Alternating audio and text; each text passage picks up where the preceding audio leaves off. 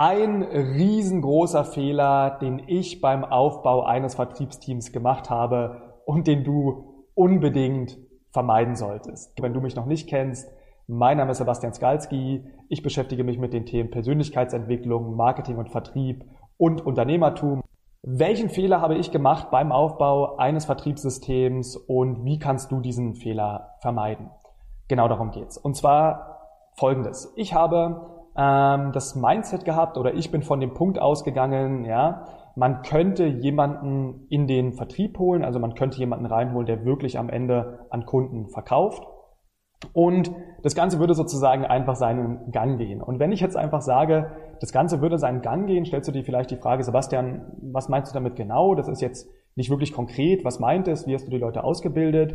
Und genau das möchte ich dir damit sagen. Und zwar, ich habe mir keine Gedanken gemacht, und genau das ist der Fehler gewesen. Ich habe also einfach darauf vertraut, dass das Ganze in irgendeinem gewissen Bereich funktioniert und habe gesagt, hey cool, ich habe jetzt da einen Verkäufer, der wirklich am Ende verkauft, darauf gehe ich gleich ein und das Ganze wird schon laufen.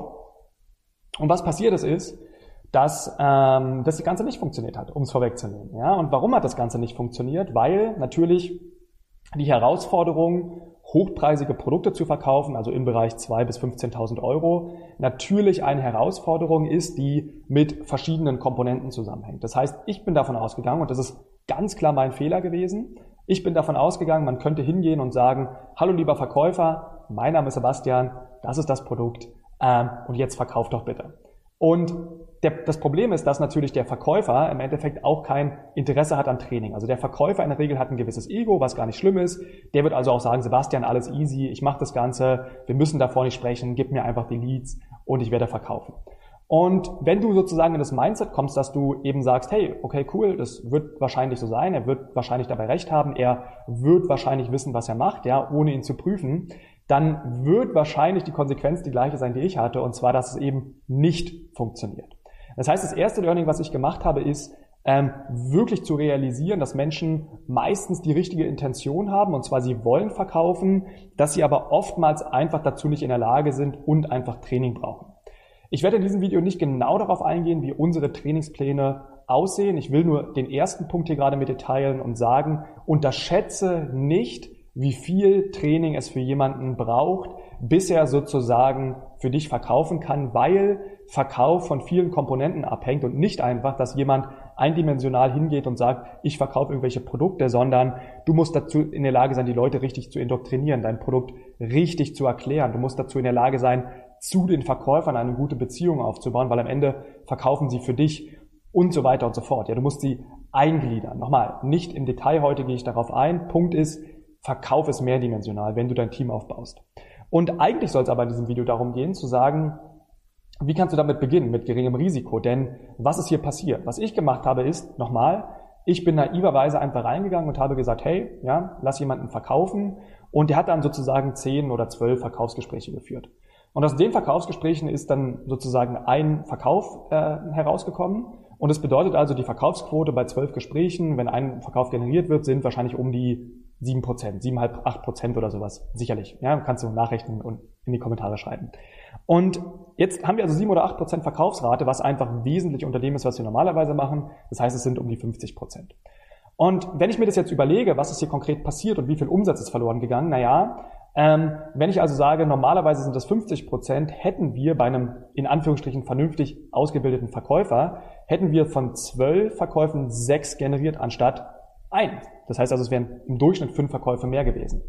Wenn ich jetzt also sage, fiktiver Preis, ja, war jetzt in dem Fall nicht der Preis, aber 5000 Euro, sind uns fünf mal 5000 Euro, also 25.000 Euro verloren gegangen, aufgrund dessen, dass ich einen Fehler gemacht habe und einfach gesagt habe, ich gebe jetzt dem Verkäufer direkt die Verkaufsgespräche und prüfe das Ganze nicht, bilde ihn nicht aus und so weiter und so fort. Das heißt, 25.000 Euro gehen verloren, weil diese Gespräche ja auch mein alter Vertriebler hätte annehmen können, der sozusagen dann aber hingegangen ist und den neuen ausgebildet hat, beziehungsweise ein bisschen ausgebildet hat, nicht so richtig.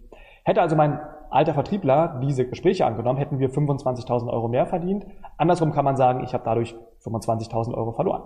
Ist nicht schlimm, bringt jetzt niemanden sozusagen, oder bringt vielleicht einige schon, uns in dem Fall nicht, an den Ruin, ist aber bitter, ja, weil es natürlich Wachstum trotzdem verlangsamt. Und warum 25.000 Euro abgeben, wenn man sie haben könnte? Deshalb dieses Video, dass du den Fehler nicht machst. Jetzt, wie hätte ich das Ganze lösen können? Jetzt weiß ich also, das Problem liegt darin, dass sozusagen der Vertriebler nicht ausgebildet worden ist und dass ich ja gar nicht wissen konnte, ob er überhaupt gut ist, weil wir ihm sozusagen direkt die Kronjuwelen gegeben haben, und zwar den absolut wichtigen Verkauf. Was ist also die Lösung, die wir jetzt anwenden? Die Lösung, die wir jetzt anwenden, ist sozusagen jedem neuen Verkäufer nicht direkt den so wichtigen letzten Verkaufstermin zu geben, sondern zuerst mal einen sogenannten Setting Call. Und was meint jetzt Setting Call? Setting Call meint, ähm, dass er quasi nur Termine für den nächsten Verkäufer terminiert. Ganz kurzes Beispiel, was ich damit meine und dann danach, wie du das Ganze anwenden kannst. Ich meine damit, wir generieren zum Beispiel ähm, äh, sogenannte Leads, ja, also Teilnehmer über Facebook-Werbung. Und wir sammeln gleichzeitig die Telefonnummer ein. Wenn du anderen Videos von mir folgst, dann weißt du, dass wir eine Methode gefunden haben, mit der es genauso teuer ist, zusätzlich Telefonnummern einzusammeln, wie sie nicht einzusammeln. Das heißt, wir sammeln Telefonnummern mit ein. Und dann statt jetzt zu sagen, dass der neue Verkäufer die Gespräche bekommt, wo Menschen aktiv ihre Termine buchen und der am Ende keine Verkäufe generiert, sagen wir jetzt, pass mal auf, wir haben doch hier einen Haufen Teilnehmer und einen Haufen Telefonnummern eingesammelt. Rufe doch die Leute jetzt also an und terminiere erstmal nur Gespräche für unseren Verkäufer. Weil was ist der, der, der bewiesen hat, dass er verkauft im Team? Ja, weil was ist jetzt der Vorteil? Jetzt ist der Vorteil erstens, der Verkäufer, von dem ich weiß, dass er verkauft, also 50 Prozent bei uns im Team, der bekommt noch mehr Termine gelegt, sodass wir noch mehr Umsatz machen. Was bedeutet, ich bin kurzfristig wesentlich profitabler, als ich es wäre, weil ich jetzt sozusagen einen Setter habe, der noch mehr Termine in den Kalender meines bereits performenden Vertrieblers legt. Ja, also das ist Punkt eins, hilft mir kurzfristig. Aber vor allem langfristig hilft es mir dabei, weil eben der Setter jetzt erstmal ohne Risiko für mich beweisen kann, dass er überhaupt qualifiziert ist zu verkaufen. Denn ganz wichtig ist, wir prüfen ihn jetzt hier. Wenn er nicht in der Lage dazu ist, Termine zu terminieren, ja, das ist ja wesentlich einfacher als am Ende wirklich zu verkaufen, dann wird er also auch nicht in der Lage dazu sein, am Ende zu verkaufen. Es ist also ein Test. Wenn er aber hingeht und sagt, hey, ich rufe 30 Leute an und kann von 30 Leuten drei, vier Termine legen für meinen Vertriebler, dann zeigt mir das schon mal, okay, dieser Setter hat die erste Stufe gemeistert, er ist in der Lage dazu, Termine zu legen. Und es gibt ja nur zwei Fälle. Entweder er ruft 30 Leute an und er terminiert ausreichend, drei, vier Termine, dann können wir sagen, ey, die erste Stufe hast du gemeistert. Oder aber zweiter Fall, er generiert die Gespräche nicht. Und wenn er die Gespräche nicht generiert, dann ist er im Endeffekt, auch wenn es sich so böse anhört, raus. Das ist dann das Beste für jeden. Denn wenn er nicht in der Lage dazu ist, jemanden anzurufen und den davon zu überzeugen, einen zweiten Termin zu buchen, wird er niemals in der Lage dazu sein, am Ende auch eben abzuschließen. Der Fall, der also passiert ist, dass du deinen Vertriebler, deinen neuen Vertriebler testen kannst ohne Risiko, denn am Ende, was würde passieren? Schlimmster Fall ist, er terminiert keine Gespräche und dann hast du aber kein Geld verloren, weil das Geld war ja aktiv nie da. Ja, es wäre, es ist nur ein Zusatzumsatz, der reinkommt, wenn es funktioniert. Das heißt, du hast kein Risiko, du hast aber im besten Fall deinen Vertriebler getestet plus einen Zusatzaufwand. Und jetzt füllt also dieser ähm, Setter, dieser neue Vertriebler, füllt also die Termine deiner Verkäufer, die bereits performen, okay?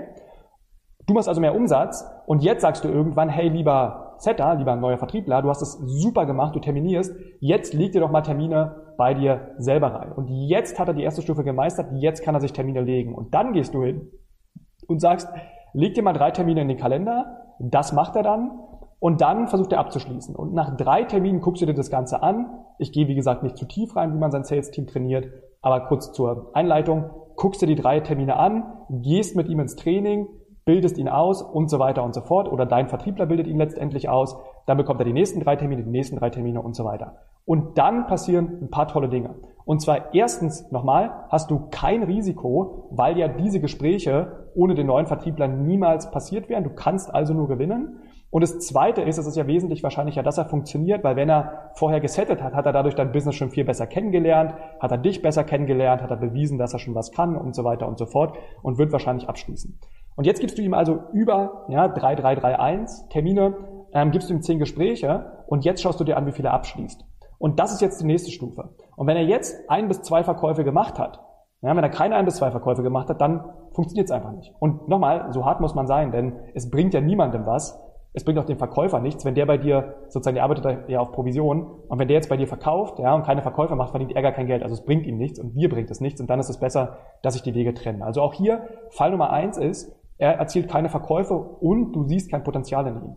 Und dann ist es bitter, dass du Zeit investiert hast. Also du hattest natürlich gewisse Opportunitätskosten, aber die können wir nicht rausnehmen, weil wir wissen es vorher halt nicht. Aber zumindest hast du kein Geld verloren, weil du ihn, jetzt schließt sich der Kreis, wie in Beispiel 1, eben jetzt nicht vorher die wichtigen Kronjuwelen-Calls gegeben hast, okay? Der beste Fall ist, er verkauft und dann hast du einen zweiten Closer.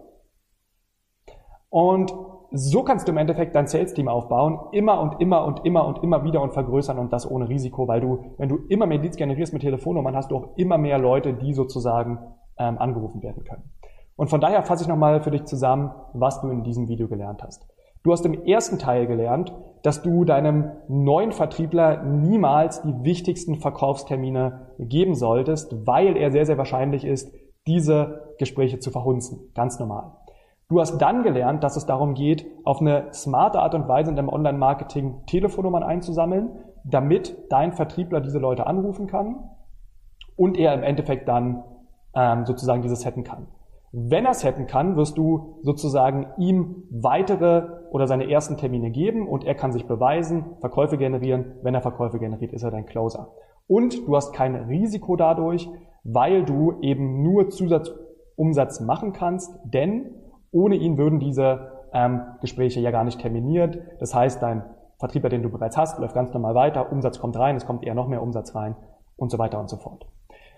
Wenn du das Gefühl hast, dass wir dich in irgendeiner Form bei diesen Themen unterstützen können, dann kannst du jetzt gerne dein äh, Beratungsgespräch buchen, findest du in den Kommentaren.